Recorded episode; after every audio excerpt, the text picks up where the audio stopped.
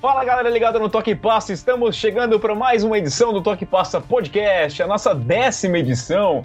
Nesta semana que encerramos o mês de agosto, começa setembro, mas tem pandemia e a gente não sabe mais quando é um mês, quando é outro, quando é uma semana, quando é outra, quando é um dia e quando é outro. Eu espero que você esteja bem em sua casa ouvindo aqui o nosso podcast. Mais uma vez com a gente aqui, Rafael Porto. Tudo bem, Porto? Tudo bem, Belatini? Um abraço para você, um abraço para todo mundo que tá ouvindo o Toque Passa. Um agosto que foi diferente, né? Geralmente é o mês mais longo do ano. Esse, esse ano tá tudo estranho, tudo esquisito. O mês parece que passou mais rápido, ou então todos os outros foram mais devagar ainda. Sei lá. Mas estamos aí, vamos nessa.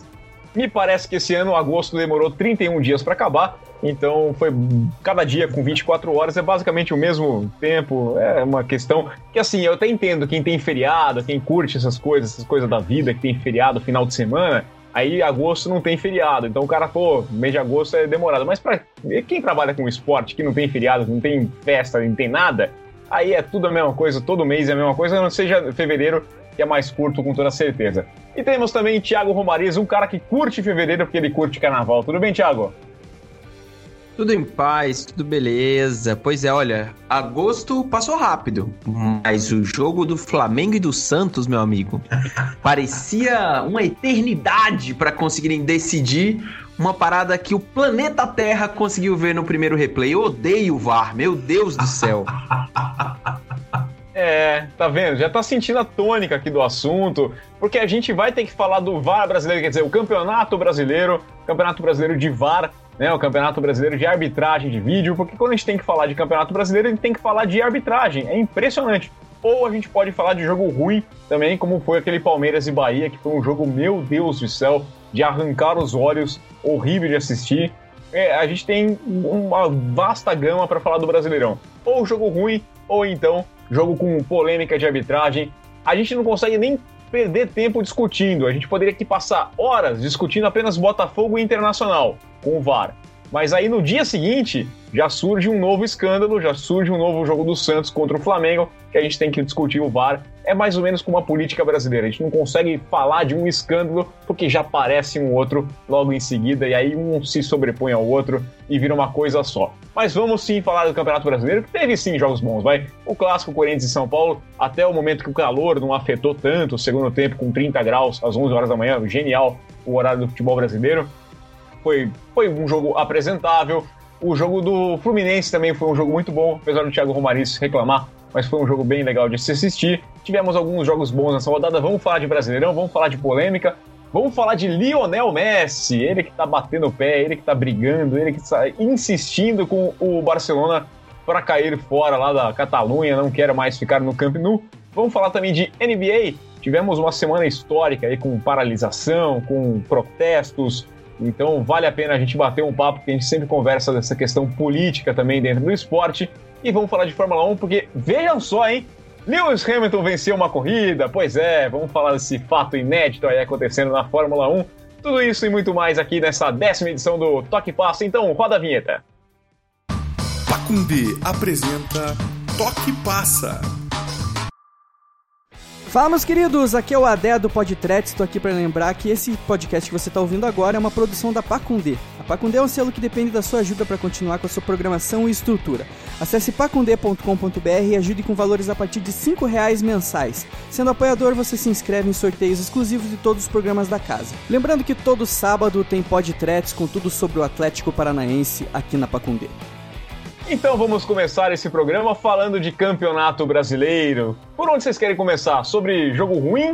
Sobre técnico sendo demitido? Tivemos mais uma demissão, né? O Red Bull Bragantino mandou embora o Felipe Conceição também. Então é o quarto técnico. Não, quinto, quinto. Técnico, quinto técnico em seis rodadas. É isso. Eu sei que tá bem próximo ali. É, vamos falar de técnico caindo, vamos falar de jogos, jogos interessantes. Ou então vamos falar de VAR. Eu vou deixar o Thiago Romarinho escolher. Cara, vamos começar falando sobre uma coisa boa, só para mudar um pouquinho, né, sobre o Campeonato Brasileiro. É, os jogos que eu assisti, Corinthians e São Paulo e Fluminense, e Vasco e Santos e Flamengo. Tiveram momentos interessantes esses jogos, assim. E aí, infelizmente, só dá pra falar momentos mesmo, porque não foram jogos bons o tempo inteiro, assim. O pior deles, para mim, fica ali uma disputa entre Fluminense e Vasco e Corinthians e São Paulo. É, porque, cara, o time do Corinthians ele se acovarda impressionantemente ao, no decorrer do jogo, assim.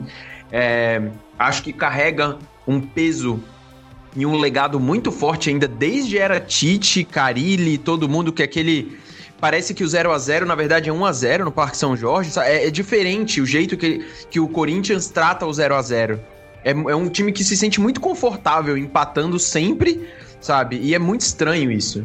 É...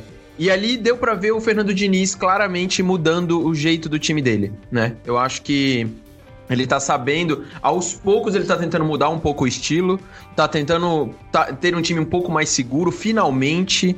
É, acho que ele se aproximou muito bem do Hernanes agora, né? Isso do lado pessoal, assim, do atleta, né? Claramente comprando um cara ali, porque o Daniel Alves tá fora, né? Então ele precisava desse outro apoio e o Hernanes corresponde.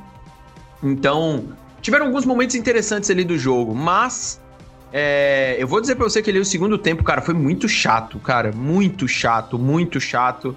Os times jogando muito mal, errando muito, um jogo lento. Eu sei que o calor influencia, mas nossa, cara. Isso porque, sem contar que foi um frango dos dois goleiros o gol, né? Tipo, não sei se pode chamar de frango o do, o, do, o gol do Corinthians, mas foi uma falha, né? O do, o do Cássio, para mim, foi frangaço. Foi frangaço. E eu acho que ele sabe mesmo, porque a cara dele, quando ele levanta, ele é aquela cara do tipo, putz, que vergonha, mas eu tenho que reclamar aqui, sabe, de alguma coisa, foi a curva, não sei o quê. A barreira, ó a barreira. É, a barreira, foi um puta de um frango. e aí, cara, no jogo do no jogo do Fluminense e Vasco, acho que o time do Odair começa a me fazer morder a língua um pouco, né? Porque tem ali o seu padrão tático claramente é, colocado dentro de campo, principalmente tem ali naqueles primeiros 20 minutos de jogo uma pressão muito forte no ataque adversário. É, o Nenê voltando a jogar bem, é, totalmente solto, não voltar, mas ele volta para marcar. O Marcos Paulo jogou um pouco melhor.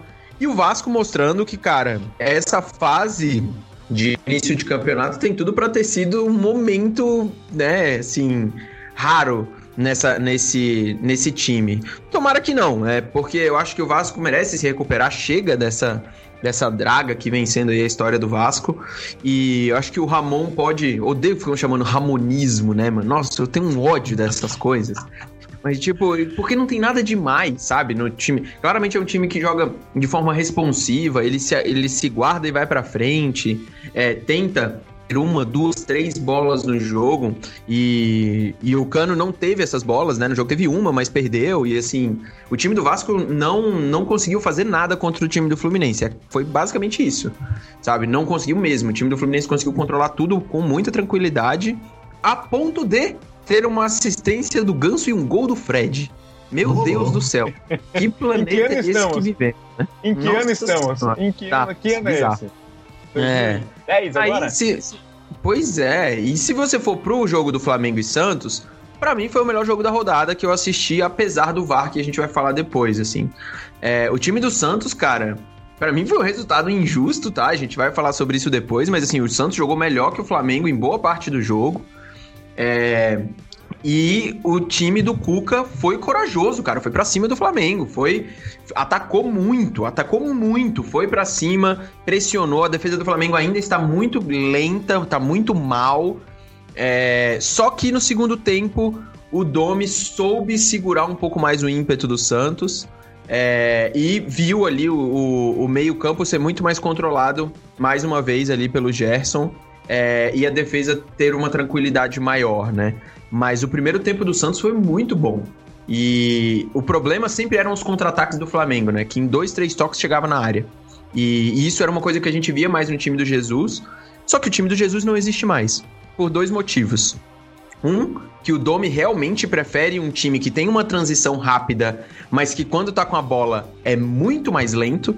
Ele é muito mais. Ele distribui muito mais a bola. Não tem nada a ver com o tic-tac do Guardiola ou algo do tipo. Mas ele é um time que é muito mais cadenciado mesmo. Agora, quando ele pega a bola para um contra-ataque, meu amigo, dois, três, quatro toques e já era. O problema é que tem muitos jogadores em má fase no Flamengo. Né? Do, tipo, o próprio Gabigol. Cara, o Gabigol, o Gabigol perdeu um gol ontem. É, Inacreditável. Inacreditável, assim. Ano passado é... ele faria com certeza o gol, né? Não, Se fosse ano, ano passado, passado ele guardava. É, ano passado talvez ele de costas a bola ia pegar nele e entrar, sabe? É, mas ele tá muito mal, Bruno Henrique tá muito mal, o Gerson não jogou muito bem. É, então, assim, é um time que dá para ver que tá complicado. Ali dentro, o, o desempenho individual tá prejudicando muito o coletivo. Então, eu, o que eu gostei do jogo foi ver o time do Cuca muito mais ajeitado do que a gente já tinha visto esse Santos antes. Sabe? Eu acho que tem um caldo para tirar dali. Então, acho que se tem alguma coisa positiva pra gente ver dessa rodada do Campeonato Brasileiro foi essa. Porto, eu quero te fazer uma pergunta, uma provocação. Você que está aí em Curitiba acompanhando o futebol de Curitiba, será que o futebol de Curitiba é, vendeu duas mentiras aqui para o futebol de São Paulo muito bem? Thiago Nunes e Rony. É, o que, que acontece com os dois? Porque o Rony, pelo amor de Deus, ele não consegue ficar em pé. É, e o Thiago Nunes, eu vejo o, o, o, time do Corinthians um completo catado. É impressionante como ele não tem é, lógica. O Sid Clay na lateral, muito mal. O Avelar de zagueiro, uma insistência. O é, que, que acontece com, com essas duas peças vindas, oriundas aí do futebol do Atlético Paranaense? Ô, Belatini, eu, eu, acho que tem torcedor do São Paulo que acrescentaria até uma terceira mentira vendida aí, que é o Pablo, né? o Pablo Também tá fazendo um gol. dinheiro. O Pablo, Achei o Pablo virou. Achei que você ia falar Fernando Diniz, olha só. também, também. O, o, Fernando Diniz ainda fez uma escala no Rio de Janeiro antes, né? O, o Pablo tá fazendo gol. O Pablo é artilheiro do time nessa temporada. O ano passado ele tava muito mal mesmo, ele sofreu também com lesão. Esse ano ele é um dos jogadores mais importantes da equipe de São Paulo. Então, é, essa mentira tá, tá um pouquinho desvendada. Né? Mas o Rony e o Thiago Nunes, o pessoal tá querendo devolver, perguntando se aceitam em Curitiba. E aceitam, hein? Aceitam correndo aqui os torcedores do Atlético. O Thiago Nunes, cara, eu confesso para você que eu tô surpreso com esse trabalho tão fraco do Thiago, porque de fato o Corinthians, dos times que eu vi e que eu esperava alguma coisa no Brasileirão, é o pior até agora. Sabe? Claro, tem times piores que o Corinthians no campeonato, mas eu, tô, eu falo daqueles que você olha pro elenco, olha pro treinador e espera algo melhor, né? Espera uma campanha melhor, espera um futebol melhor. E, cara, tá terrível. O Corinthians só ganhou do Curitiba até agora no Campeonato Brasileiro. O Curitiba era o lanterna da competição naquele momento, tava numa fase horrorosa, agora tá tentando tá, tá se recuperando, ganhou duas seguidas. É bem surpreendente, cara, o que o Thiago tá fazendo. Aqui no Atlético ele não tinha essa essa insistência tão grande com, com algumas teimosias assim que ele está demonstrando no Corinthians. É, acho, acho que a pressão, claro, é muito maior, né? A gente está falando de um clube muito maior do que, do que era aqui. Mas o desafio era esse, né, cara? Ele se propôs a, a, trocar o Atlético onde ele era o dono do time, todo mundo, a torcida amava o cara, ele tinha carta branca para fazer o que queria, por esse desafio no Corinthians e absolutamente não dá certo. E o Rony, cara, eu já fico pensando mais assim que o que aconteceu no Atlético Paranaense talvez tenha sido um, um ponto fora da curva da carreira do Rony, né? Porque ele não é nenhum garoto, assim, não é um menino que surgiu ontem e tal e, e, e apareceu muito bem. É, o Rony, acho que ainda é cedo para dizer que já deu errado, que não vai servir para o Palmeiras, mas também é uma grande decepção, cara. Agora, se devolver a torcida do Atlético Paranaense vai ficar mais do que feliz. Está sem treinador também. O Dorival Júnior é um desses cinco técnicos que já foram demitidos no campeonato. É, foi campeão estadual, sei lá quanto tempo atrás, menos de um mês atrás, ganhou o campeonato estadual, ganhando as duas finais do maior rival, estreou no brasileiro com duas vitórias, líder do campeonato, e aí ele pegou Covid e teve que se afastar do, dos treinamentos e do comando da equipe. E as informações que a gente tem aqui em Curitiba é de que a avaliação da diretoria do Atlético era de que a ausência do Dorival no dia a dia do time estava fazendo falta, que o time realmente estava sentindo falta do treinador estar tá mais próximo. E aí ele voltou da doença, voltou da, da, do período de isolamento, da Covid, deu tudo certo, não, não, sentiu, não teve nenhum sintoma, ficou tudo bem com ele. As, comandou o time em um jogo, perdeu e foi demitido. Esse é, é esse é, o, é o futebol brazuca. Não, mano. É, mas é, é, que nem, é que nem o Barroca, né? O Barroca é. também tinha perdido parte do. Começou o campeonato, começa aquela coisa. E, e lá no, no técnico do, do, no Goiás, né? Também o time perdeu todo mundo. O Ney Franco perdeu todo mundo com Covid e o cara perdeu os jogos sem elenco, tendo que colocar, sei lá, qualquer que passasse, mandava mensagem no WhatsApp, quem tá afim de jogar. É, e foi aí manda o cara embora. Os técnicos brasileiros, eu vou falar pra você. Eu entendo a demissão do Felipe Conceição no Red Bull. Ah, eu não gosto muito dessa história de mudar treinador, mas ele é um cara que começou o ano com esse elenco, tem uma estrutura, tem um elenco, a equipe do Red Bull não é um time fraco, e você não tá vendo uma linha ali de trabalho, né? Não é um time que encanta, não é um time que tá entregando tudo aquilo que se esperava. Então eu entendo, você deu um tempo pro cara trabalhar, sem problemas, com condições para ele trabalhar, e não deu certo. É o que eu defendo, por exemplo, o caso do, do Thiago Nunes que eu faço críticas ao Thiago Nunes é porque ele pega o elenco no começo do ano, ele faz algumas mudanças, não trouxeram alguns jogadores que ele queria? Sim, não trouxeram. Alguns caras que ele pediu. O próprio Rony, né? Isso, não vieram pro time. Mas também não dá para ter todo mundo, né? Eu acho que o elenco do Corinthians é mal montado, só que você tem que começar a ver algum trabalho. É, eu acho que quando volta da pandemia, ele larga a mão de algumas convicções e decide que ele só tem que jogar para ganhar mesmo e, e, e embora leva o time até a final do Paulista dessa forma. Isso aí deu uma sobrevida para ele, mesmo perdendo para o Palmeiras a decisão, mas foi nos pênaltis, então é, ele seguiu. E aí você não vê essa insistência no Sid Clay, no Avelar de zagueiro. Você tem o Bruno Mendes, um cara da posição. Você está insistindo no Avelar que toda hora o gol acontece nas costas dele. Então, eu, eu, eu, não consigo entender. Você tem o Piton na lateral esquerda, o time do Corinthians tem opções deixa o Luan, e quer queira ou não, é o jogador mais técnico que o Corinthians tem, é, ele fica no banco. E quando ele entra, ele entra fora da posição, tendo que voltar a marcar lateral. Não dá, o Luan nunca jogou assim.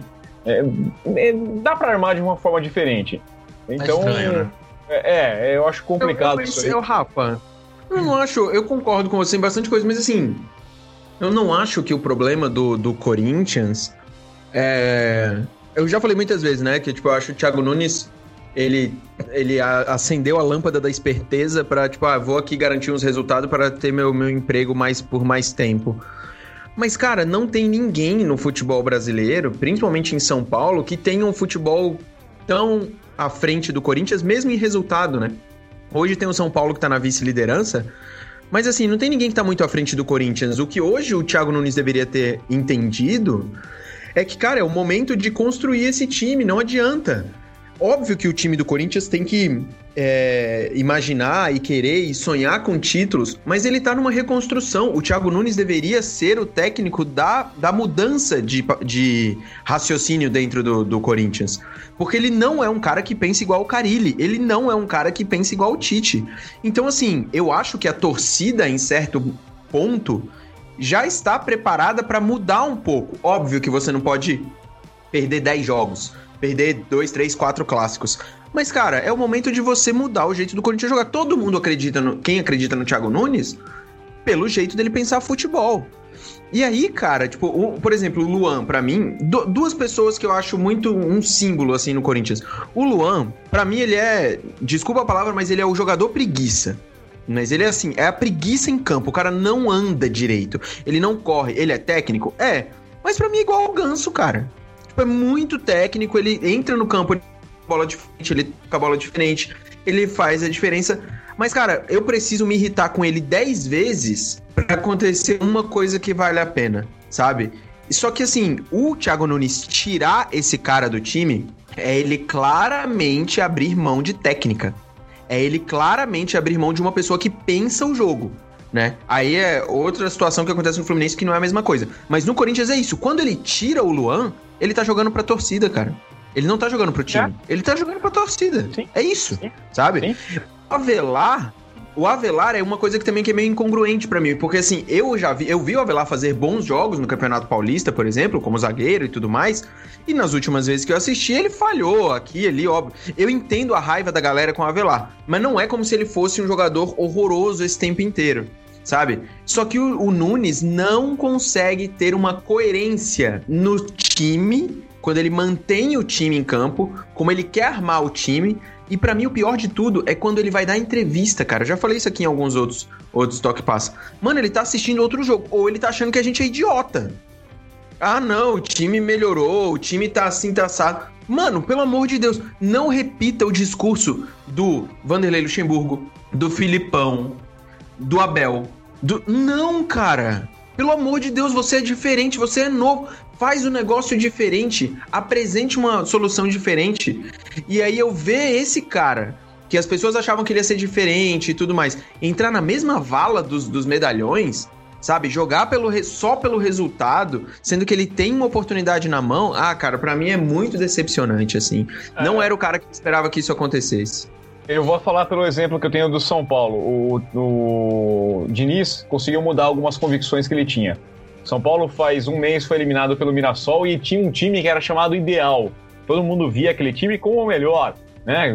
Sabia a escalação de core salteado com Arboleda, Bruno Alves, o Juan Fran, uh, o, o, Reinaldo na esquerda, no meio de campo o Tietchan, Igor Gomes e o Daniel Alves, o ataque com o Vitor Bueno, o Pablo e o Pato.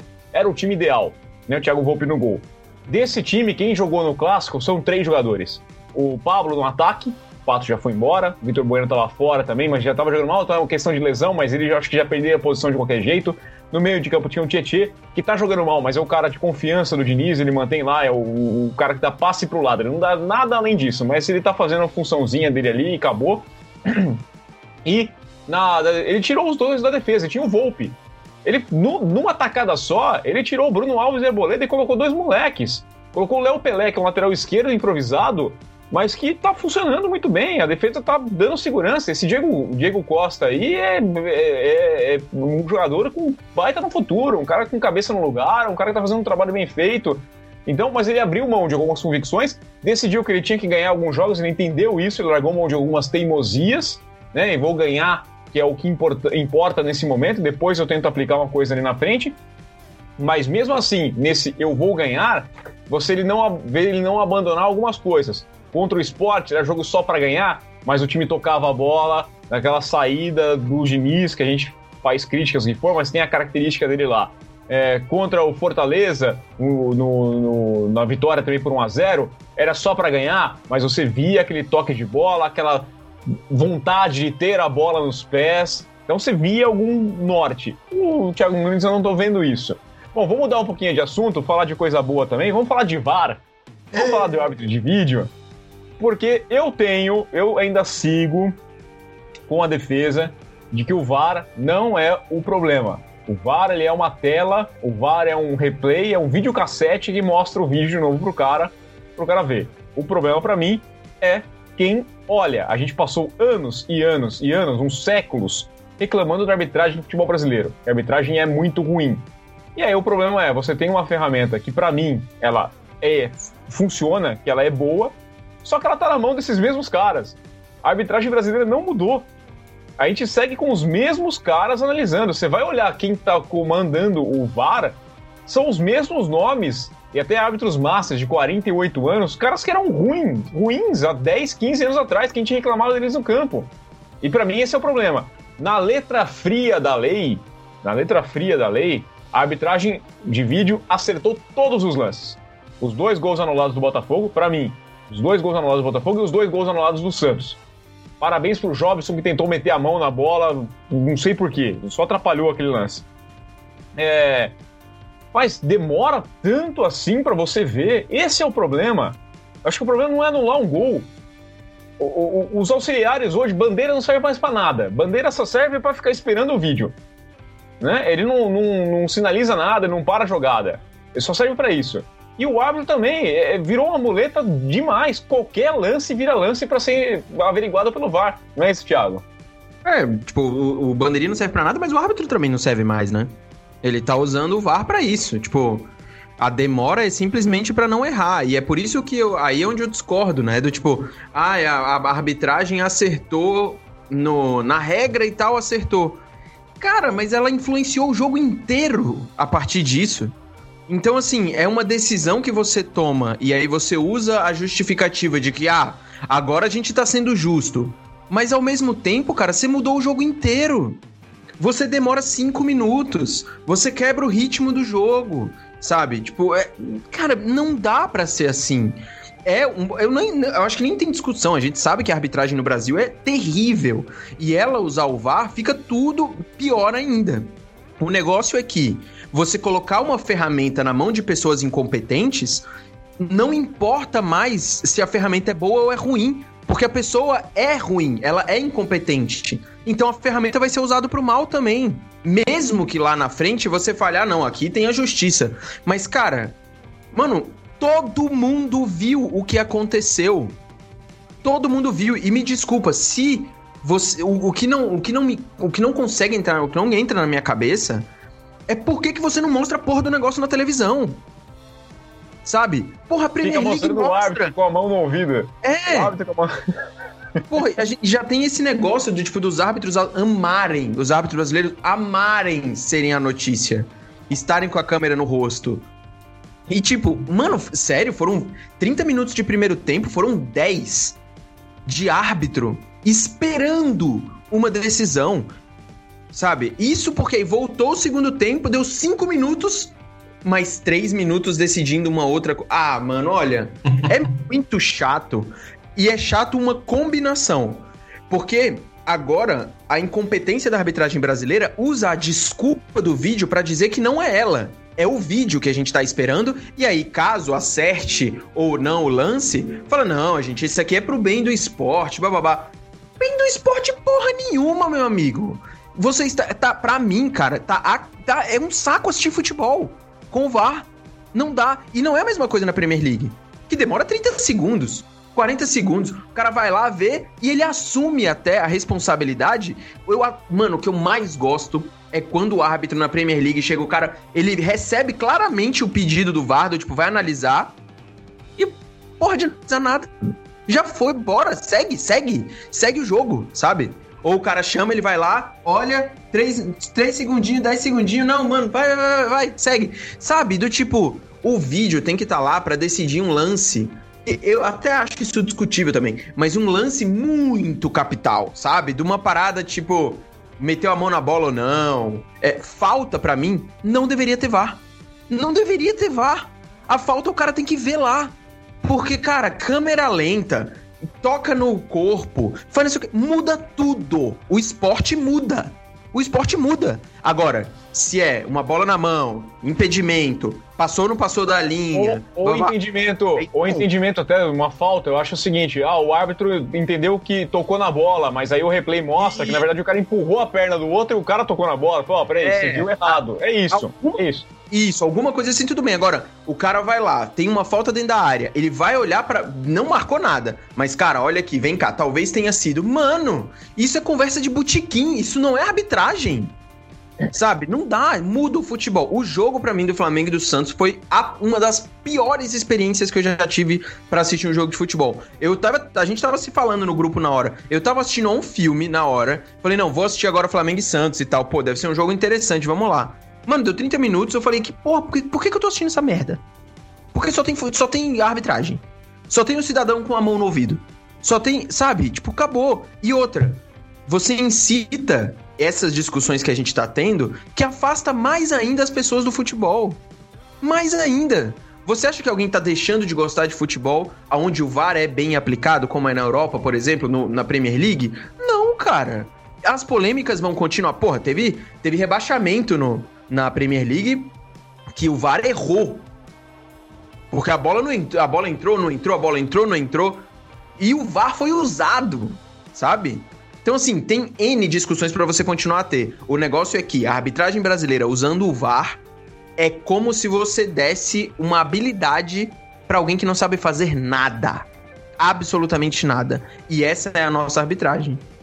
Ô, ô Porto, é, a gente tem casos na Europa. Vamos pegar aí a recente, a Champions League, o jogo do Juventus Lyon. Foram dois pênaltis muito mal marcados, com o árbitro de vídeo. É, como o Thiago falou, a Premier League já teve rebaixamento decidido com erro do VAR. É, mas acontece também por uma, sei lá, talvez uma tara do brasileiro em discutir arbitragem pura e simplesmente, porque lá existe erro. Eu vou trazer o exemplo dos esportes americanos. Na NFL, onde tem erro, acontece com vídeo, com, na NBA acontece direto, mas discute-se muito mais o jogo. Então, o pessoal tem entendimento que um lance ali não vai. Você tem 90 minutos de futebol. Não é aquela falta, aquele empurrão, aquela coisa que vai decidir de fato o jogo. Falta de falar um pouquinho mais de futebol e deixar a arbitragem um pouquinho mais relegada. O árbitro tem que estar lá, é uma figura importante. O jogo existe com o árbitro. Mas ele não é protagonista, e aqui no Brasil ele é protagonista. Concordo, acho que a gente tem sim essa tara. Acho que o, o, o, comentário de futebol no Brasil passa muito por arbitragem há muitos anos, né? É, é, meio que uma roda, né, cara, que vai se sustentando porque a arbitragem é ruim, então ela provoca mesmo o debate, né? O cara, você vai comentar o jogo, tem vezes que não tem como falar do jogo sem falar da arbitragem, quando o pênalti é mal marcado, o impedimento claro que não foi dado, né? E agora com o VAR, o que tá trazendo a atenção para a arbitragem, na minha opinião, é essa demora porque se ontem no jogo do Santos, o Santos faz 1 a 0 como o Thiago falou, o cara mete a mãozinha aqui, no, o dedinho aqui no ouvido, sei lá, perde um 30 segundos, um minuto, e aí fala, anulou, segue o jogo. Beleza, cara. Beleza. É o, VAR agindo, anulando o gol do Santos do mesmo jeito, mas segue o jogo. Aí fez o segundo gol de novo. Porra, dedinho no ouvido, anulou. Ou então até vai lá na telinha, olha, anula. Mas assim, um minuto. É, porque tinha, tinha uma questão de interpretação ali, ali fazia sentido chamar e falar assim, ó, o cara atrapalhou ou não. Então eu até entendo Sim. você falar. Eu gosto do, do VAR da Premier League porque o árbitro que está na cabine, do árbitro do VAR, ele é árbitro. Então ele entende a regra. Você não precisa chamar o outro, né? Eu acho que o cara que tá no VAR, ele tem o mesmo conhecimento de regra, teoricamente todos os árbitros teriam que ter um padrão de arbitragem, então ele decide, né? Ó, foi pênalti, não tá, nem precisa vir ver. Ou então pergunta é. até, é, você, você, você viu o que aí? Aí o cara fala, bom, eu vi um empurrão. É, olha, não foi assim, não foi empurrão. Então o outro vai lá dele. Então beleza, você falou isso, ok, não é foi, segue o jogo, vambora. Ainda que tenha gerado reclamação também, né? Na Premier League, na última temporada, Sim. reclamaram o contrário, né? Reclamaram que pra que, que tem aquela tela ali se o cara nunca vai olhar? Né? Porque hum. chegou, a, chegou a acontecer alguns lances. É, chegou, aconteceram alguns lances, até acho que no Manchester e Liverpool, né? Teve lance que o, numa falta que claramente dava realmente pro árbitro ver de novo, para ter certeza do que aconteceu, ele resolveu não ver e, na, na opinião da maioria dos analistas, errou naquele momento. Mas eu acho que é melhor errar assim e ir consertando a partir disso do que fazer o que está sendo feito no futebol brasileiro, em que o cara perde cinco minutos numa decisão eh, de vídeo.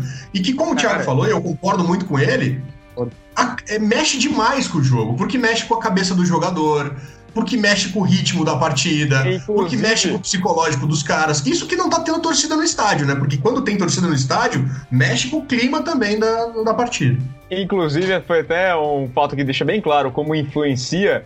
E a gente teve o segundo gol do Santos, o Marinho comemora fazendo assim: chama o VAR!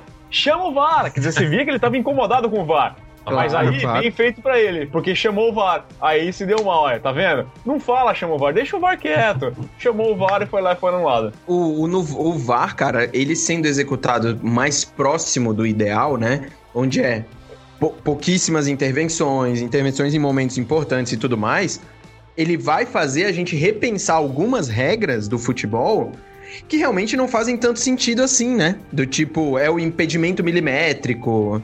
É, cara, tem uma porrada de regras ali que a gente pode rever, sabe?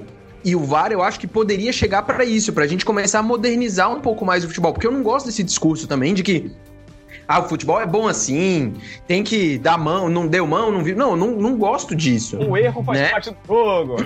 É, não, não é isso. A questão do erro é, ela vai continuar a acontecer com o VAR ou não. É, ela vai continuar a acontecer. Porque continuam sendo humanos é, colocando a mão e o olhar deles em cima daquilo. Só que você não pode usar isso para. O VAR hoje, ele tira a humanidade do jogo. Ele tira a humanidade do jogo. Porque você responsabiliza a máquina e você coloca como se a arbitragem fosse totalmente colocada e totalmente responsabilidade do vídeo. Porque o que, que tem? Hoje, tem isso que acontece, que são, não foi só nesse jogo, né? Foram vários outros jogos que isso acontece. E, cara, já é mania do árbitro brasileiro, ele picota o jogo.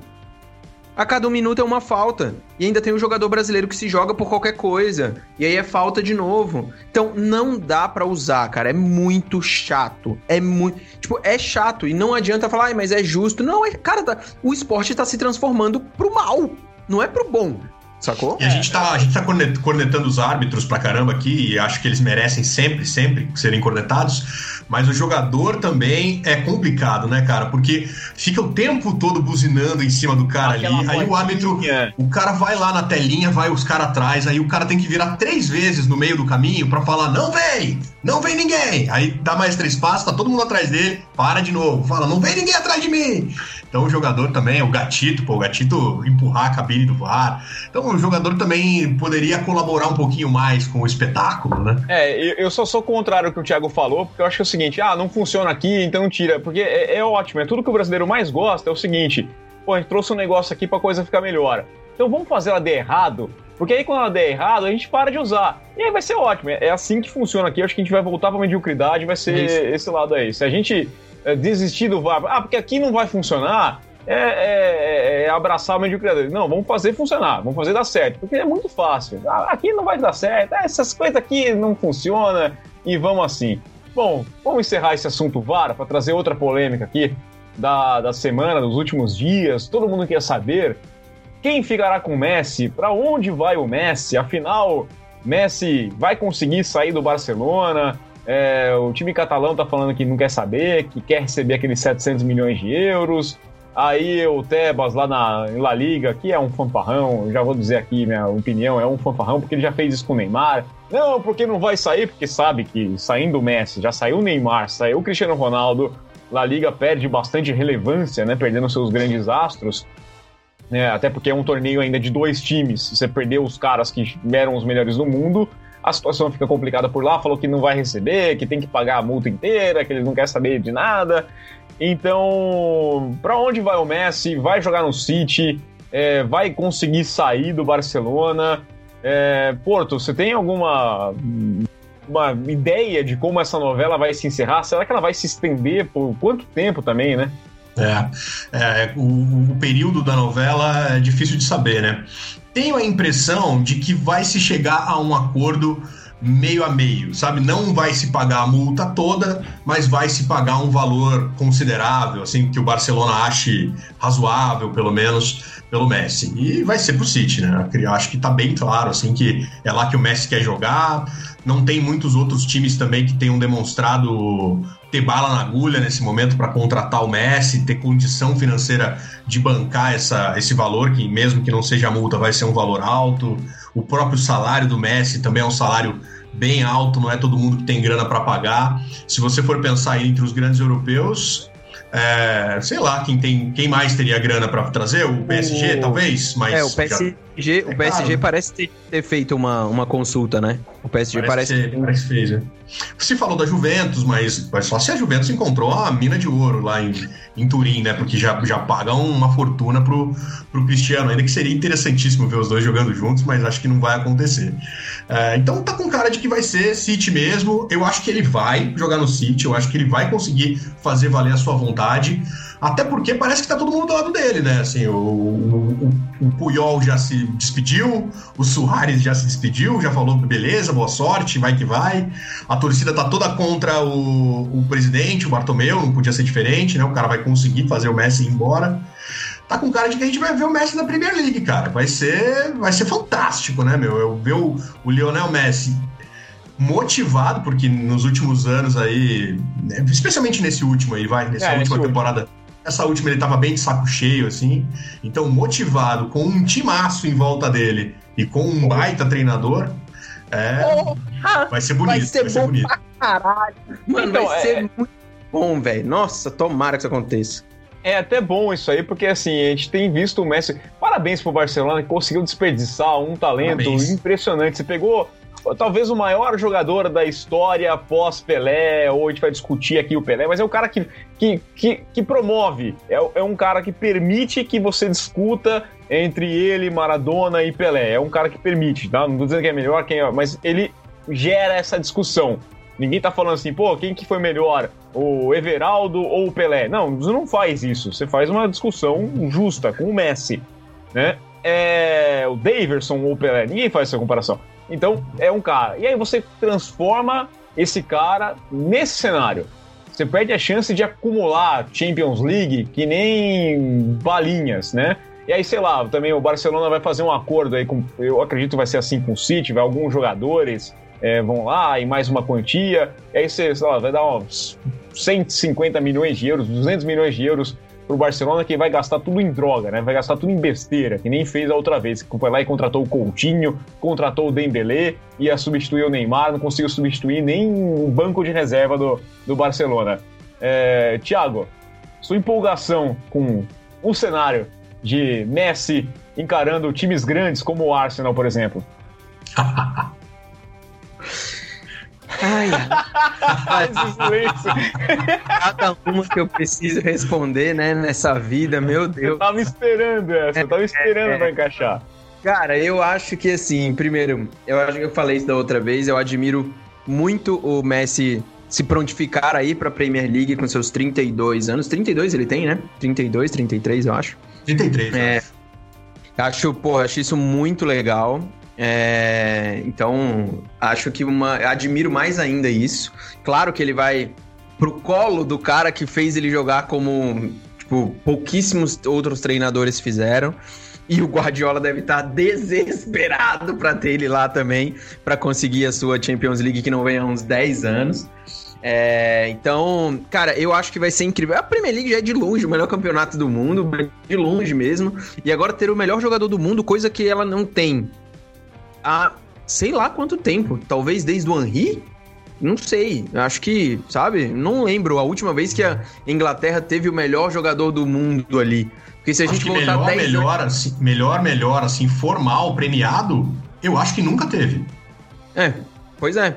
Então, é, vai ser, cara, vai ser incrível, assim. Agora, sobre todo o trâmite, eu acho que tem um ponto muito delicado. É, você ia falar alguma coisa, Porto? Sim, o Cristiano Ronaldo foi melhor do mundo em 2008 pelo 2008, Manchester United. Isso aí, isso aí. Ah, ele foi e ganhou a Champions? Ganhou, ganhou em cima do Chelsea. Ele ganhou, né? Antes, antes logo dele, quando 2001, ele foi... Antes dele, em 2001, Michael Owen ganhou o Ballon d'Or e estava no Liverpool. Você vê também, né, como os jornalistas é. que votam aí, às vezes eles são. Mas também, é, os caras jogam mais o In Eleven do que assiste futebol, né? É, não, tem, tem, tem, tem na história aí o George Best, o Bob Charlton, é. é com jogadores que ganharam jogando não, lá na. Eu, eu, realmente quis dizer desses novos. Então, sim, o Cristiano Ronaldo tava lá, beleza. Então, em 2005, você falou? Oito. Oito. 2008, cara, 12 anos, né? Mais de 10 anos que não tem assim. Então, cara, é inacreditável. E eu acho que compõe uma lacuna na carreira do Messi, do se ele ganhar uma Premier League, um título pelo City, jogando. Mano, é, é o negócio. Do, ele vai. Pra mim, ele vai se tornar o melhor de todos os tempos se ele ganhar uma Premier League no Manchester City.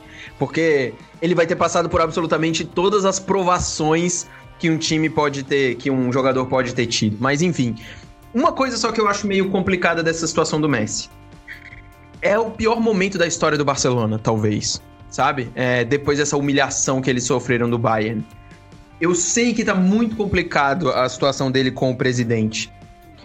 Mas eu, se eu fosse parceiro do Messi, eu ia um pouco assim, sabe? Dele largar o Barcelona agora. Eu entendo. Como torcedor, eu vou achar incrível. Mas o, o Messi, ele se tornou tão grande quanto o Barcelona, sabe? E, e o Barcelona, nessa, nesse momento, perder o seu grande símbolo é perder o, literalmente. É o barco tá afundando e o capitão ir embora, né? E, eu sei, eu não julgo o tanto de merda que ele deve ter passado durante a temporada, mas eu acho um pouco estranho isso, sabe? Eu acho. Eu não sei o que pensar direito ainda, mas eu vou ficar muito triste se Messi e Barcelona tiverem que brigar pro cara querer sair, porque ele nem no treino apareceu. Então, tipo assim, esquece, mano. O cara não está mais no clube. Então, eu, eu, vai ser muito triste ver uma das histórias mais bonitas do futebol acabar em algum, algum tipo de litígio, assim. Mas o. Eu tô empolgado pra cacete. Eu gosto mais do Liverpool, né? Obviamente, eu torço mais pro Liverpool. É, mas, pô, ver o City jogar aí com o Messi. Porra, temporada 2020-21 tá garantida aí, cara. E, e, é uma questão até engraçada, porque o Cristiano Ronaldo acaba saindo da equipe do Real Madrid num cenário muito melhor, um cenário muito mais honesto, né? Ele fez um acordo lá e conseguiu sair sem um problema, fez um acordo que facilitaria a saída dele no final do ano, entendeu que era uma hora de buscar outro caminho. E o Messi, ah, mas é o Bartomeu tá de parabéns, é olha, genial. É a diretoria, vamos pegar lá desde trás, né? O, o time do Barcelona, não lembro quem foi que colocou isso no Twitter, mas ele, ele se assemelha muito aos times brasileiros. Tem dirigentes muito ruins. Então vamos pegar o Rossell, que é outro cara envolvido em tanta besteira. Ruins né? e desonestos, né, Belatini? Isso, ruins é, é, é, muito parecido com o futebol brasileiro. É uma várzea por lá que é bem parecida com o que a gente vê por aqui. É, não que o Real Madrid seja um grande exemplo, né? mas é, é, perto do Barcelona é, é infinitamente pior. Né? Então eu fico triste também de ver o Messi. Eu achava que ele ia encerrar a carreira por lá, ia ser um cara que ia, sei lá, passar toda hora, virar um técnico, virar alguma coisa. Não sei se tem muito perfil dele, mas seria, seria aqueles caras que você sempre veria velhinho lá no Camp Nou, ali do lado, ou Messi, porque é o cara que se identifica com a Catalunha. A Catalunha identifica o Messi como um grande cara. E ele vai aceitar agora esse desafio aos 33 anos de encarar o time que aí conquistou dois títulos em um mês. Eu não vejo nenhum time conquistar dois títulos em um mês no futebol inglês há muito tempo. Tá? Oh. E aqui nesse podcast a gente não tá falando. Tá? Dois títulos em um mês, no me... eliminando Chelsea, Liverpool, é, City, mas só falam desses outros times. Então eu não sei o que dizer mais. É, a gente pode discutir também se não seria o melhor caminho para ele ser treinado pelo Arteta. Arteta que já ensinou bastante ao Guardiola. A gente lembra muito bem que o Guardiola trabalhou com o Arteta. Você quer dizer então que o Arsenal é o favorito a Champions League do ano que vem? Não, porque a gente não vai disputar. É só por isso. É, demos uma chance. Demos uma chance. Não vou dizer uma besteira dessa. Demos uma chance. Então, o time, o time sequer se classificou para Champions League. É, por uma falha, por, por, ter apostado muito tempo no Naemery, que era o grande erro. Agora chegou agora o Arteta e agora já era, filhão. Agora então é favorito para Premier League, é favorito. Ah, mas com o pé nas costas. Só não vai ser campeão se não quiser. Ai, meu Deus. Show de bola. Eu quero muito é, Eu estou iludido. Eu estou imaginando o torcedor do, do, do Arsenal é, o, o, lá fazendo aqueles áudios do Vasco entendeu? Aquele começo de campeonato. É, é isso aí, entendeu? É, pensando no Nick Hornby fazendo aquela música. Ele tem capacidade para isso. Ele tem capacidade de fazer uma, uma, uma, uma, uma música, uma composição tão bonita como aquelas músicas da equipe do Vasco. Então. É, Aubameyang vai continuar? Aubameyang vai continuar? Esse ano sim, ele está discutindo o contrato, o Arsenal vai ver, ele tem. Ele tá discutindo o contrato, mas ele tem mais um ano de contrato com o Arsenal, então é só ver quando que se vai renovar ou não, mas na pior das hipóteses ele sai no começo do ano que vem. É, o Arsenal tentando fazer algum dinheiro, às vezes naquela né, liberação tipo o Sanches. Eu acho que o, que o Aubameyang está pensando o seguinte: eu vou ficar por aqui para ver qual é a do time com o Arteta. É, se for um time mal montado como era no cenário do, do, do, do Wenger nos últimos anos, ou então do, do Unai Emery, eu pego minhas coisas e vou para algum lugar. Se a coisa parecer legal, eu vou ficando por aqui e a gente tem futuro. Porque também, vamos ser sinceros, vai para onde agora? Vai para Barcelona? É, era outro dia que falava, vai para Barcelona? Não vai para Barcelona. É, o City não vai gastar, não vai levar, é bom, não, não vai. O cenário que seria, que falavam muito, era do, do, do, do Alba ir para o Barcelona. E agora não tem mais Barcelona. Então, vamos ver como é que vai ser esse futuro. Eu espero que tenhamos Messi lá na Premier League, vai ser legal pra caramba. E é bom, porque a gente pode é, gastar menos com, com torneios. Né? A gente não precisa mais lembrar de assistir o Campeonato Espanhol. Né? E eu quero ver o Messi também não ter que enfrentar o Levante cinco vezes por ano, porque toda rodada era Barcelona e Levante. Depois era Barcelona e Levante, depois Barcelona e Almeria. Depois era Barcelona e Raio Vallecano. Era sempre esse mesmo time. É, é, o Barcelona enfrentava três adversários e fazia dois clássicos. Era isso que acontecia o ano inteiro. Né? Agora ainda mais caiu lá o, o, o, time da. O outro time da Catalunha, me fugiu o nome agora. Espanhol. O espanhol, caiu o espanhol, que também já garantiam oito jogos. Barcelona e espanhol tinha todo final de semana. Né? Agora não vai ter mais também, porque os caras estão rebaixados, então o Messi tem que sair para buscar adversários. Eu já fiz uma provocação, loucura, já consegui a, a briga com quem ama o Campeonato Espanhol. Que loucura, hein, ouvinte do Toque Passa? Você está ouvindo Rafael Bellatini. Você não está vendo, mas eu estou vendo ele com a camisa do Arsenal Football Club, cornetando Lionel Messi já, que não vai enfrentar Era mais o Almeria. O que, que o clubismo faz, né? O que, que o clubismo não faz com a pessoa? Cega Cega a pessoa. Campeonato espanhol é muito fácil, é muito fácil. Se o Arsenal disputasse o campeonato espanhol, tinha 200 títulos. É isso, entendeu? O problema é que ele joga um campeonato muito mais difícil que a Premier League. Isso é fato. Tem um torneio muito mais complicado é, ainda, bem, ainda bem que o Messi ganhou o quê? Quatro? Cinco Champions? Sei lá quantos que ele ganhou. Acho que são três, são né? Quatro. Acho que são quatro. São quatro, eu acho, são quatro.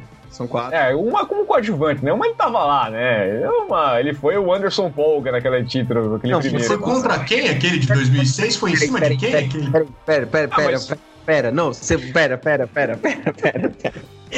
Não, não, não. A gente chegou do, do Tô brincando. Tá te contaminando esse negócio. Chegou ao ponto de comparar o Messi com o Anderson Polga, mano. O ídolo. Não, é...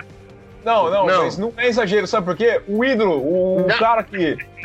Não, o é, cara que foi premiado naquela Champions, que tem uma taça igual da Champions, que o presidente foi lá e mandou fazer uma igual, é o Belete. Tá? É o Belete. Tá? O Messi era coadjuvante naquele time. Um time foi que tem o Belete. Hã? Esse, esse título aí do Barcelona. O Arsenal, expulsaram o cara com dois minutos, tiveram que passar a mão no Arsenal. Um absurdo aquela final. Até hoje eu não engoli aquele, aquele Meu Deus do céu, salto que foi. Tá vendo? Tá vendo? O Brasil não tem futuro. Não tem, não tem. Não tem, não tem, não adianta, não adianta.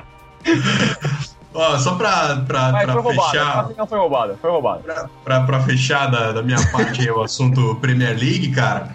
É, vai ser realmente, se o Messi for para o City, é, uma temporada incrível, porque o Liverpool tá aí, né? O atual campeão, o Timaço, ganhou a Champions retrasada aí. É, o United tá se reforçando bem. O, o Chelsea tá se reformando do, bem. Do Ajax, o Chelsea se reforçou muito bem.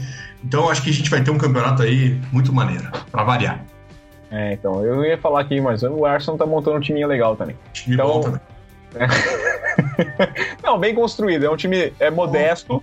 Para quem vai disputar a Liga Europa, é um time modesto, né, dentro de suas limitações, tem que buscar aquela grandeza, que é quem disputa a Champions League gasta mais um orçamento muito maior, porque tem objetivos maiores.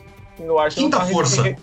O time do Arsenal está se reconstruindo aí com, com, com o que é possível fazer. Quem sabe buscar uma vaga na Champions de novo, e aí lá na frente você consegue fazer um trabalho melhor eu tenho, eu vejo um caminho. A gente falou bastante dos técnicos brasileiros de ver um trabalho, uma filosofia dentro de campo. Eu vejo esse time do Arteta você tendo um, um norte, coisa que não tinha na Emery, coisa que você reclamava bastante dos últimos anos do Arsene Wenger. Mas agora vamos mudar de assunto, vamos mudar de esporte. Já falamos aqui, ó, de futebol brasileiro, aí de futebol de verdade lá do, na Premier League, falamos de Messi, falamos de Anderson Polga, e agora vamos falar de NBA, porque a gente teve uma das semanas é, o Thiago fica meio avulso nos papos, mas essa semana ele pode entrar. Porque a questão, a gente vai falar de ativismo.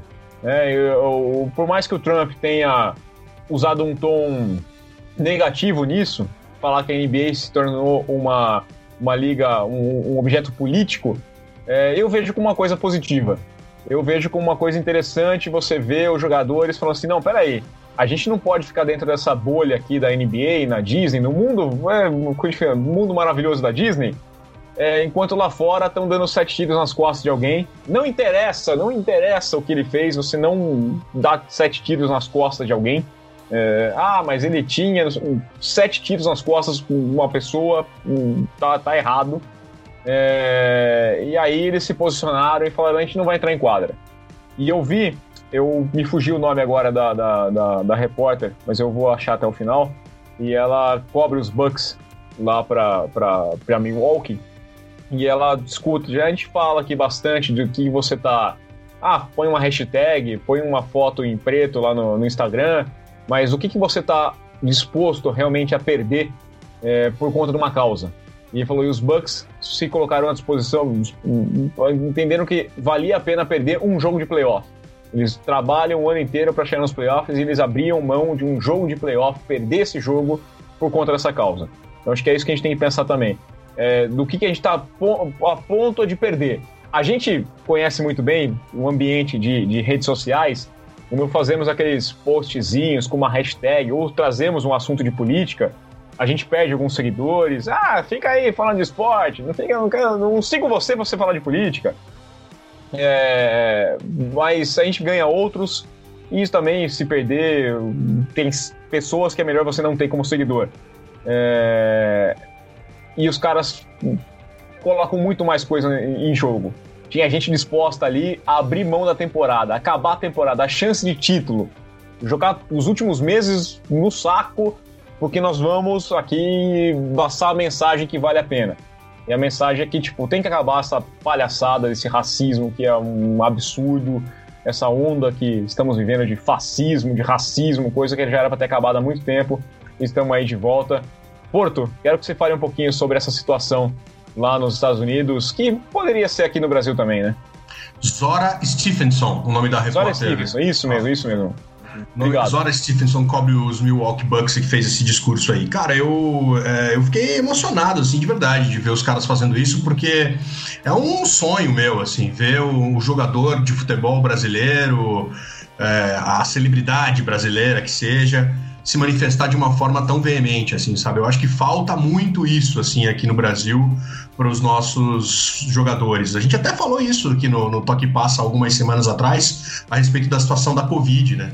com um jogador tendo que jogar meio que servindo de cobaia para esse protocolo maluco aí da CBF a respeito da, do coronavírus. E os caras não. Nenhum, ninguém falou nada. Nenhum jogador deu uma entrevista falando: eu não vou jogar. Eu tenho medo de pegar essa doença, de passar para alguém, de eu mesmo ficar mal. Ninguém falou, né, cara? E, então é eu, eu acho muito especial assim quando a gente vê os caras da NBA, jogadores famosos no mundo inteiro, jogadores multimilionários, jogadores com a vida feita, mas que não se, não se apegam a, a, a essa questão, assim, sabe que, que eles entendem que existe algo maior do que o basquete, existe algo maior do que o contrato dele é, com, a, com, a, com a Nike, com a Adidas, com a Umbro, sei lá. Existe algo a mais do que a grana, existe algo a mais do que as redes sociais. Que é isso, né, cara? O cara, uma pessoa, como você disse, foi morta com sete tiros nas costas, não pode ter jogo de basquete nessa semana nesse país. Foi isso que os caras falaram. Isso que aconteceu é tão grave que não pode ter jogo de basquete essa semana. Enquanto aqui no Brasil a gente vê a tragédia sendo cada vez mais normalizada, normalizada, normalizada. E em todos os setores, né? É o coronavírus matando 120 mil pessoas, é a violência das grandes cidades, São Paulo, Rio de Janeiro, Curitiba, onde for. É, as coisas vão ficando cada vez piores, cada vez mais graves e, e, e, se torna normal, vira parte do nosso dia a dia, vira uma nota do jornal, vira um. O, oh, que chato que é o Bellatini falando de coronavírus no Twitter, eu não vou mais seguir ele. Que chato que é o Romariz. Fala do Batman aí, Romariz, não quero saber de política, pô, coisa mais chata.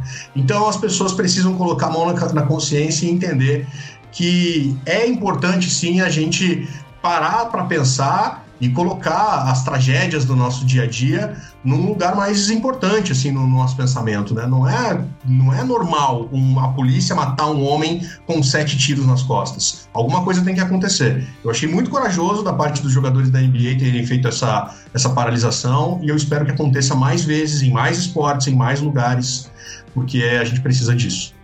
Ah, e vou deixar bem claro também, tem muita gente que fala assim, ah, mas e quando dão sete tiros nas costas de um policial? Sim, por isso que a gente chama de bandido. O cara que dá sete tiros nas costas de um policial é um bandido, merece todo o peso da justiça, merece ser processado, ficar preso, ser condenado a 200 anos, acha um erro, é, o que a gente tem aqui da, da redução de pena, da progressão de pena, mas é uma questão judicial, então tem que ser revistas as leis, e elas não são revistas porque tem muito político preocupado que ele pode sofrer com o, os rigores da lei lá na frente, por isso que nossa, nossas leis têm muita brecha aí, basta você ter um bom advogado, você se livra de tudo. É, agora, é, Tiago, o que, que você Cara. fala aí também? Você está acostumado é, a sentir também um pouquinho dessa nas redes sociais? Cara, eu acho que é uma. É um momento que é, eu fico feliz que o esporte consiga abraçar desse jeito causas tão importantes, né? Porque, óbvio, já fez isso em muitos outros momentos, né? A gente sabe de momentos históricos que aconteceram no planeta e na nossa história sobre isso, só que agora é aí voltando para o papo de globalização, de internacionalização, de internet, tudo acontece muito rápido, todo mundo sente tudo muito rápido. A gente vê um crime acontecendo nos Estados Unidos, parece que é aqui em casa. A gente vê um crime acontecendo na China ou no Japão e a gente sente aqui. É, e o esporte precisa ter esse tipo de alcance, esse tipo de impacto também, né? E é incrível, porque no Brasil as vozes que acontecem sobre isso, elas são caladas, cara. Veja o Casagrande, ele não passa um dia sem falar que é um absurdo o futebol tá rolando, e ele tá lá fazendo o trabalho dele, sempre falando que é um absurdo, sempre falando que tem um desgoverno, mas ninguém liga, cara. Ninguém fala. É, o que aconteceu no, na NBA e você vê depois símbolos como o LeBron e toda a galera indo em cima para falar aquilo. É, as coisas. Você tem que incomodar para que as coisas mudem. Essa é a real, sabe? E o esporte é um motor de cultura e de mudança de comportamento. Ele precisa ser. Para muitas crianças, muitos jovens e para muitos adultos, o esporte é o espelho de uma sociedade. Se o esporte aliena, eles vão ser alienados. E é isso. Se o esporte inclui, eles vão se sentir incluídos, eles vão questionar, sabe? Eu tava conversando esses dias com um amigo meu no, no, no WhatsApp é, sobre sobre o caso do Thiago Silva, né, que ele foi pro Chelsea e tudo mais, e que muita gente ainda no futebol no, no Brasil acha o Thiago Silva um fracassado porque ele chorou no, na Copa do Mundo, ou a mesma coisa do Juninho Pernambucano, não sei se vocês lembram quando ele também no, no hino. Eu acho que foi o Vanderlei Luxemburgo que falou que não confiava em jogador que chorava, não sei o quê. E, cara, esse tipo de coisa, não vou discutir a carreira do cara, tá? Mas quando a gente usa alguns argumentos como esse, que são arraigados em uma sociedade absurdamente machista e preconceituosa, a gente não consegue evoluir. A gente não consegue evoluir. Não adianta sabe? E o esporte é um reflexo do, da nossa cultura, do, do, nosso dia a dia. E a gente discutindo isso, é, um cara foi falar pra mim: ah, não.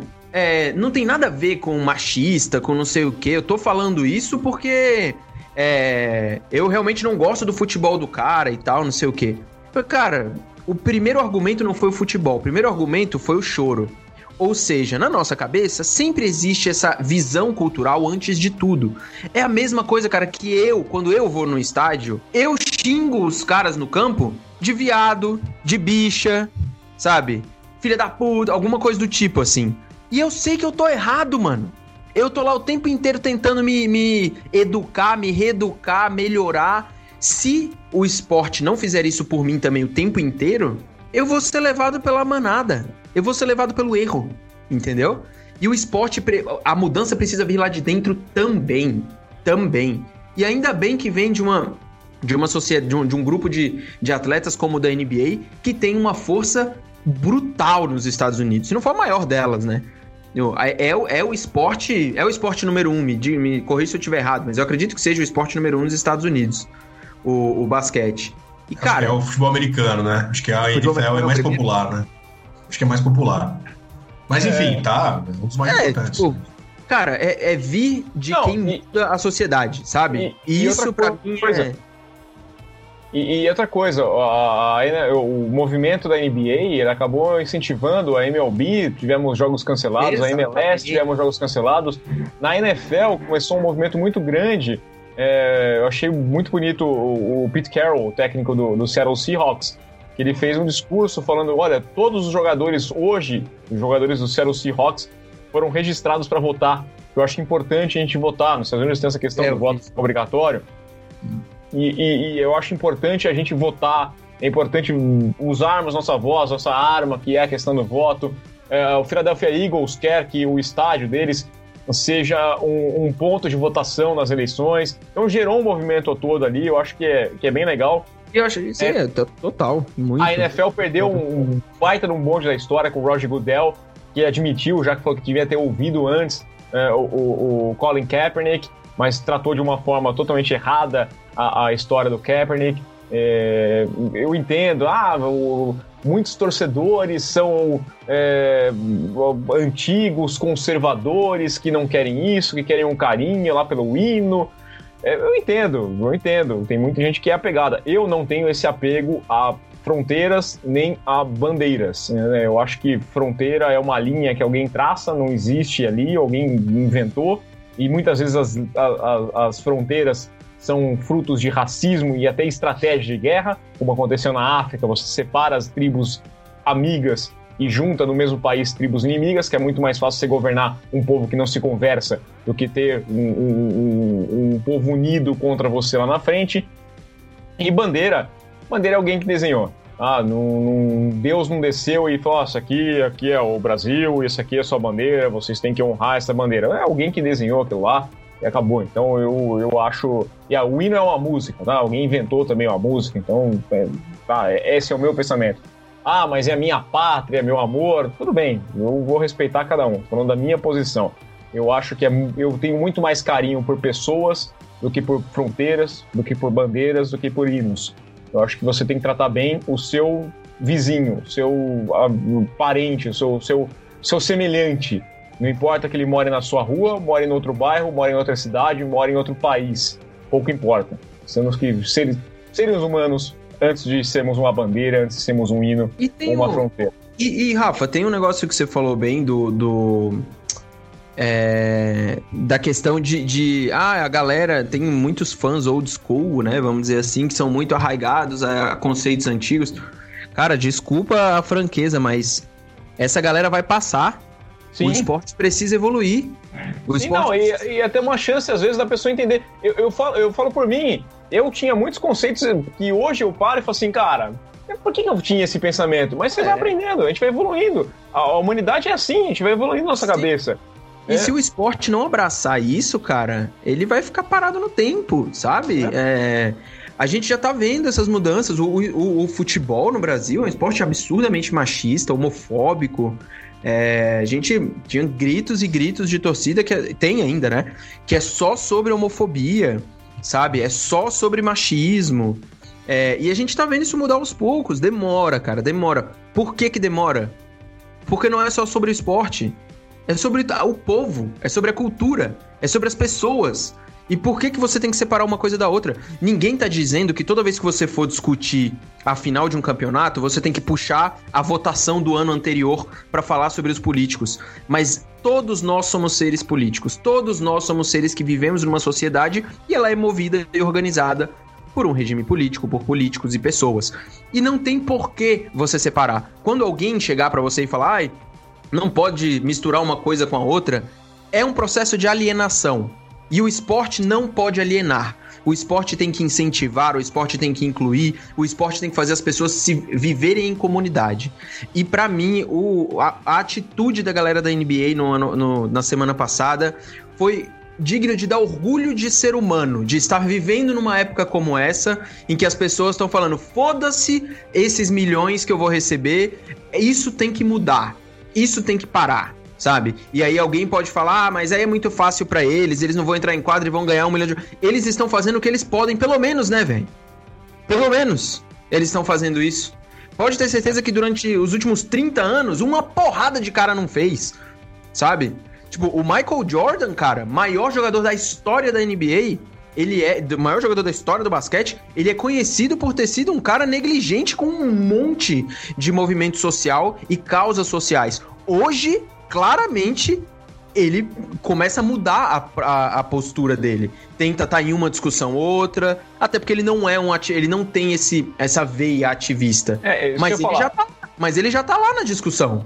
Eu, eu, até entendo, eu até entendo que você não pode, deve cobrar, não deve ser obrigação de todo o, o jogador ser um ativista, porque às vezes o cara não, não conhece, não tem ferramentas para isso, teve uma vivência diferente. Mas se ele tem o um mínimo de consciência, o um mínimo de, de, capacidade disso, cara, se engaje, tá? Não, não, eu não vou criticar. E aí eu não tô falando de um lado ou outro. Se ele tem um pensamento e ele acredita que lá, cara, faça o seu, faça o seu movimento, tá? Eu não vou cobrar que seja só o que eu quero que ele fale. Fale, tá? Se, se, se movimente.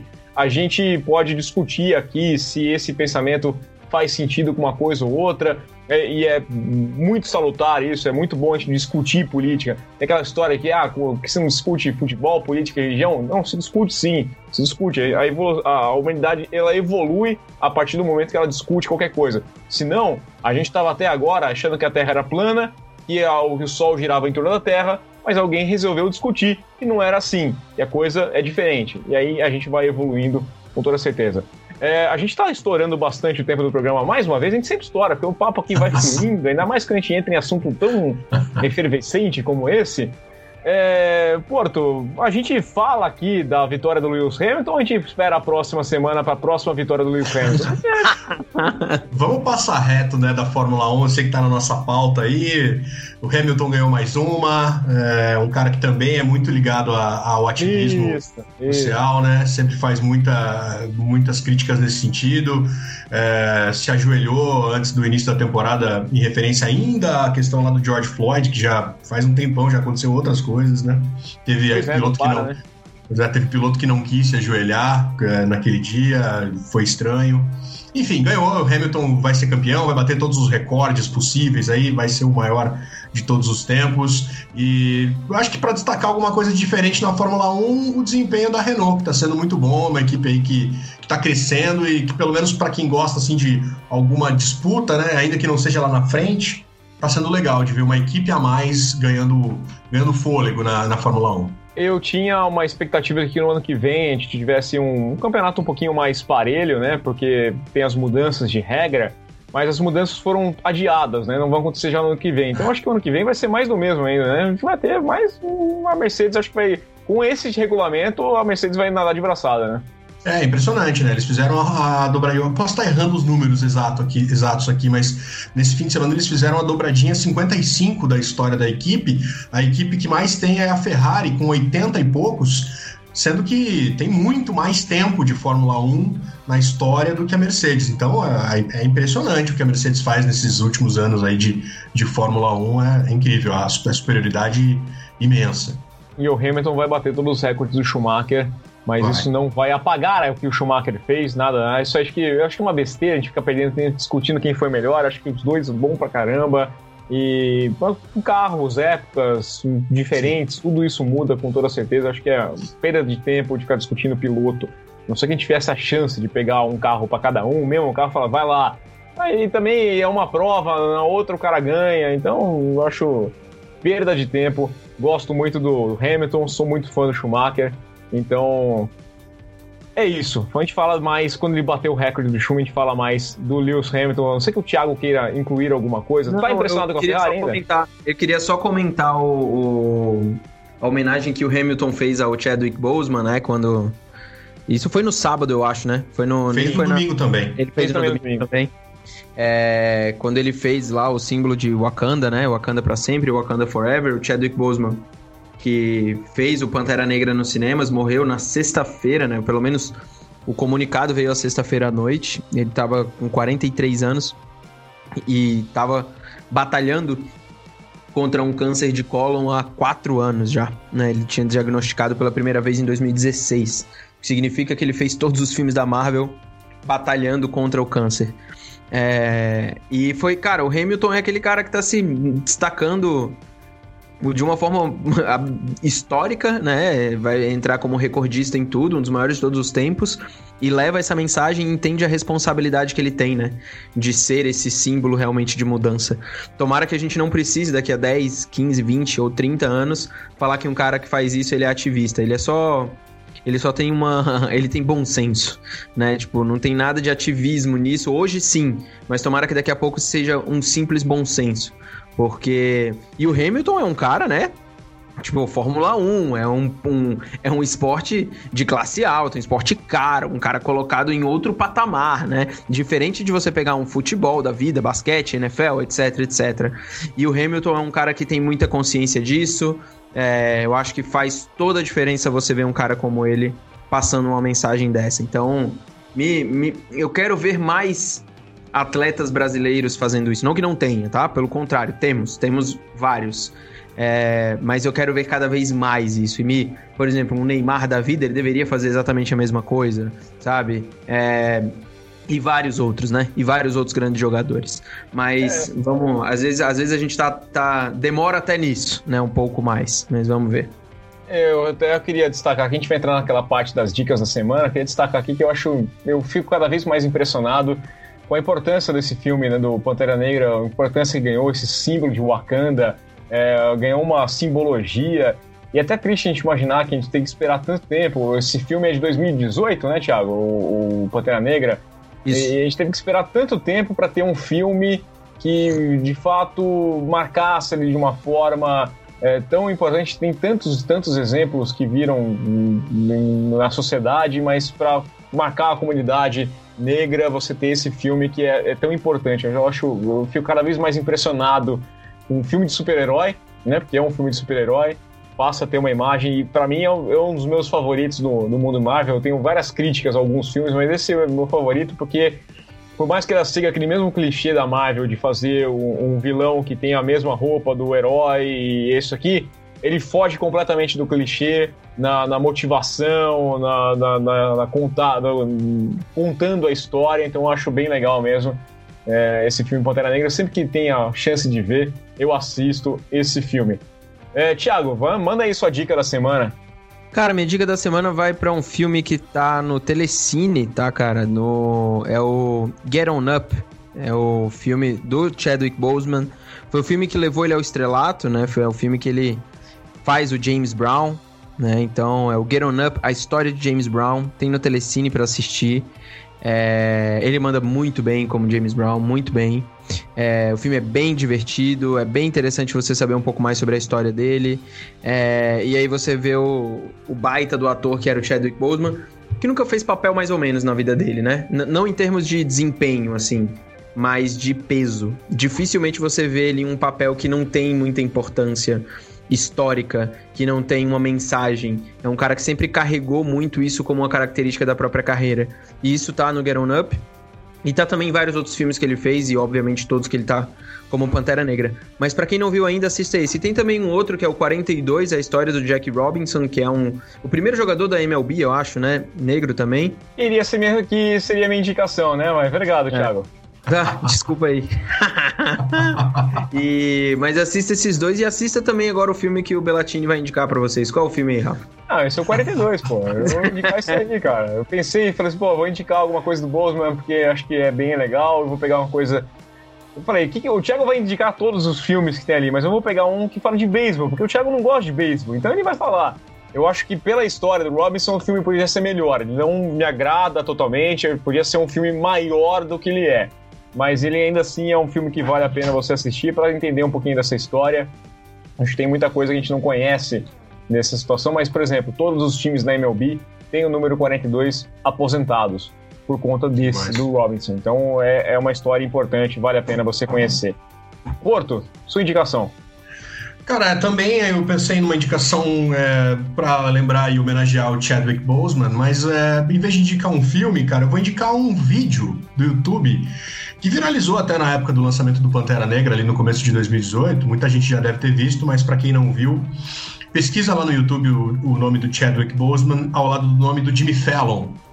É, o Jimmy Fallon fez um quadro pro The Tonight Show, na época do lançamento do Pantera Negra, em que ele chamava as pessoas, pessoas negras que tinham acabado de assistir o, o filme do Pantera, para gravar uma mensagem de agradecimento ao Chadwick né? E, só que as pessoas não sabiam que o Chadwick Boseman estava escondido ali atrás da, da, da, da, estrutura, né? Aquelas coisas de, de programa de entretenimento, daí ele aparecia lá para dar um abraço.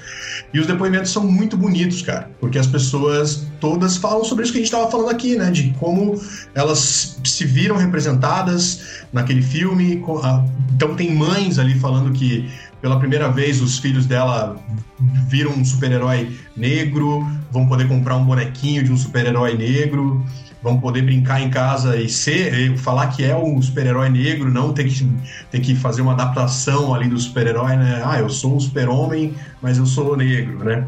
É muito bonito, cara. É um vídeo bem legal que viralizou na época e, e tem no YouTube para assistir essa, é, essa, essa brincadeira, essa dinâmica que o Jimmy Fallon fez com o Chadwick Boseman. É bem emocionante, eu acho que bem representativo do quanto o Pantera Negra impactou a, a comunidade nos Estados Unidos. Então é isso. Fizemos boas indicações aí do Bolsman. Tem um bom material para assistir, tem muita coisa interessante, tem muito esporte pela frente, o campeonato não para. A Premier League já está voltando também, os campeonatos estão voltando na Europa, já tem bola rolando em alguns lugares. E o futebol brasileiro segue com seus técnicos caindo, com as suas polêmicas de VAR. E a gente marca aqui um encontro para a próxima semana. Porto, grande prazer tê-lo aqui mais uma semana. O prazer foi todo meu. Um abraço, Romariz, um abraço, Belatini e até a próxima. Tiago, aquele abraço, hein? Valeu, meus queridos. Até a próxima. Então, encontro marcado para a semana que vem. Voltamos para falar muito mais de futebol, basquete, futebol americano. A temporada da NFL vai começar, então vamos começar a falar um pouquinho mais de futebol americano na semana que vem.